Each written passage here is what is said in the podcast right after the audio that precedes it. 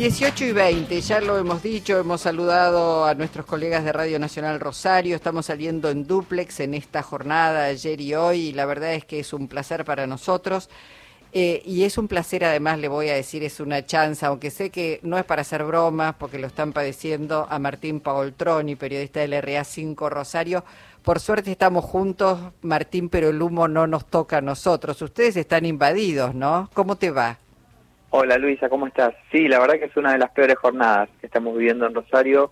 El humo, el fuego no, nos dejan respirar. La verdad que es una jornada muy angustiante para todos los rosarinos y, en realidad para la gente todo el cordón industrial y un poco más allá que hoy lamentablemente está sufriendo las consecuencias de las quemas. Eh, Martín, por ahí en las redes se, alguien señalaba que los rosarinos están muy pasivos en cuanto a reaccionar frente a, esta, a estos problemas que le están ocasionando las quemas, ¿no?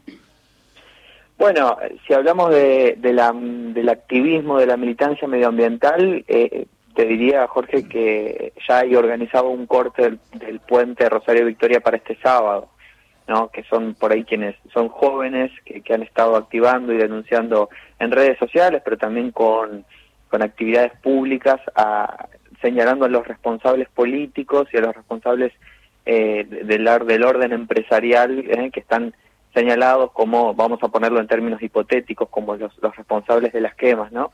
Eh, de todas maneras, hubo una manifestación contundente hace aproximadamente un mes, cuando tuvimos un episodio similar, esto fue en el Monumento Nacional a la Bandera, y seguramente en, en, los próximos días habrá alguna manifestación también de carácter espontáneo. Realmente hoy andar en la vía pública en Rosario es muy difícil.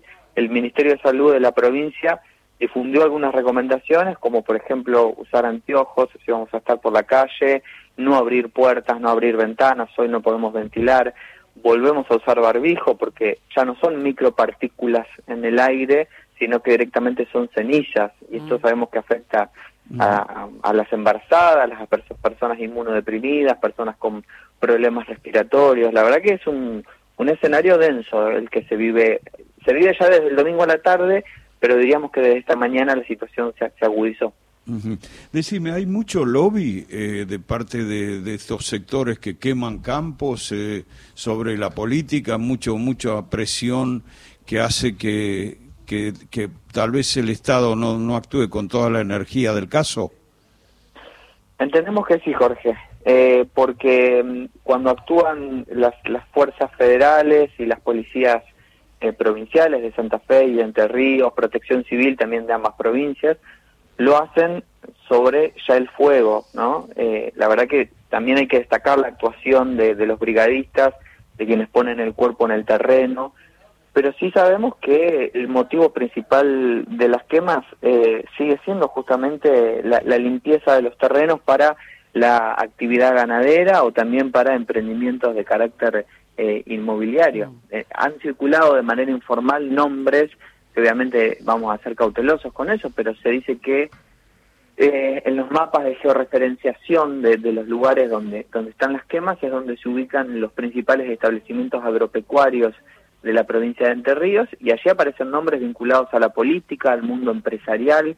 Esto los activistas medioambientales en Rosario lo vienen denunciando con nombre y apellido, o sea que entendemos que sí, por eso lo que se estaba pidiendo ahora es una actuación eh, de carácter interjurisdiccional, es decir, presencia permanente de las fuerzas de seguridad en un trabajo conjunto que puedan hacer las provincias de Entre Ríos, Santa Fe, el gobierno nacional, eh, no para actuar ya sobre el fuego, sino para actuar previamente, para detener justamente a los que prenden el fuego, detectar a los autores eh, materiales, pero también a los autores intelectuales, ¿no? A los que están detrás de esto. ¿No hace aproximadamente un mes habían intervenido las Fuerzas Armadas para, digamos, trabajar sobre el terreno, para prevenir, no solamente para apagar, ayudar a, extinguir los focos, sino para prevenir, digamos, una mayor presencia, porque uno va escuchando siempre tras la catástrofe después las excusas, bueno, no tenemos los móviles, no tenemos gente para patrullar, no tenemos esto.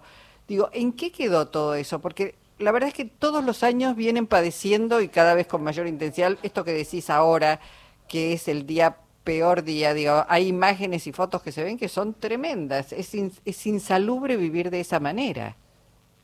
Sí, a ver, eh, el, asunto es que una vez que intervienen el Estado, digamos, los estados provinciales y el Estado nacional, la situación eh, mejora. Eh, el tema es cuando se retira el Estado del lugar. Es un poco la denuncia, lo que se está escuchando hoy de, de, activistas medioambientales, pero también de algunos sectores de la dirigencia política, es presencia permanente quizás de las fuerzas de seguridad en ese lugar. Eh, eh, como bien decía Luisa, eh, las, Fuerzas Armadas hicieron presencia allí en, la zona de las islas, en el delta del Paraná, con tareas de carácter preventivo y también ayudando un poco a los brigadistas ¿no? que dispuso el, Ministerio de Ambiente de la Nación para, para poder apagar el fuego. Eso nosotros lo pudimos corroborar. Hubo algunas visitas ¿no? que, propició la Prefectura Naval en, en la zona con periodistas para que podamos observar el trabajo que se está haciendo.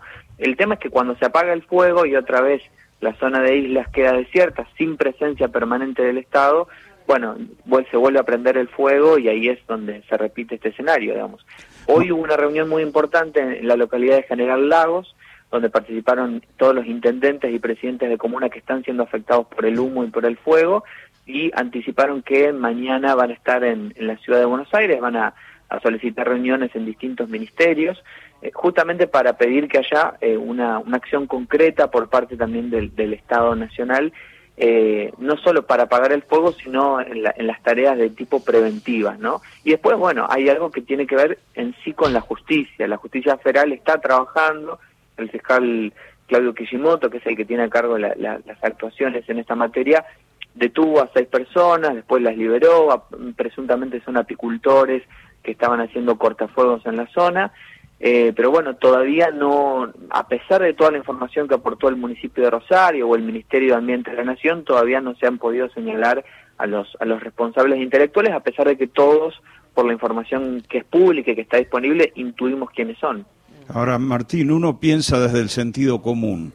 Rosario el gran puerto argentino de la Pampa Húmeda, por donde sale toda esa riqueza agropecuaria, el actor rural, el productor rural es un sujeto, es un actor poderosísimo, con una capacidad de presión terrible como para conseguir impunidad en, en situaciones como estas, que son insostenibles, por otro lado, ¿no? Absolutamente, digamos, ese es, ese es el gran lobby económico, digamos, que hoy, que hoy pesa sobre, sobre nuestras cabezas y un poco el pedido de que tanto la justicia eh, los pueda identificar, eh, digamos, uno de los pedidos que se había formulado y que en su momento la Dirección de Catastro de la provincia de Entre Ríos cumplió fue eh, indicar quiénes son los titulares de los terrenos incendiados. Bueno, a partir de allí se tiene que hacer una tarea de investigación para determinar si ellos tenían o no tenían conocimiento de que se estaba prendiendo fuego en ese terreno. Todos intuimos que sí. Repito, lo ponemos de manera presunta, de manera hipotética, hasta que no se compruebe no lo podemos afirmar para ser cautelosos con la información, pero es es casi imposible que los, los dueños de esos campos no lo sepan. Hoy, hace un, hace un rato nada más, eh, una de, de, las organizaciones más activas que hay en esta materia, que es el Paraná No Se Toca, criticó al gobierno de la provincia de Entre Ríos porque eh, reconocieron a un reconocido empresario ganadero eh, que está justamente acusado de haber usurpado terrenos que pertenecen a Rosario, a lo que aquí se conoce como el legado del IOT, que son tierras que pertenecen al municipio, pero que hace tiempo que, que el Estado no, no las controla, justamente por ser uno de los eh, de las personas que está acusada de realizar eh, terraplenes en la zona, justamente que son los que cortan los cursos de agua y eh, evitan justamente que cuando se produce un incendio eh, las llamas no, no avancen, digamos. Así de mm. compleja es la trama política que estamos viviendo hoy entre Santa Fe y Entre Ríos.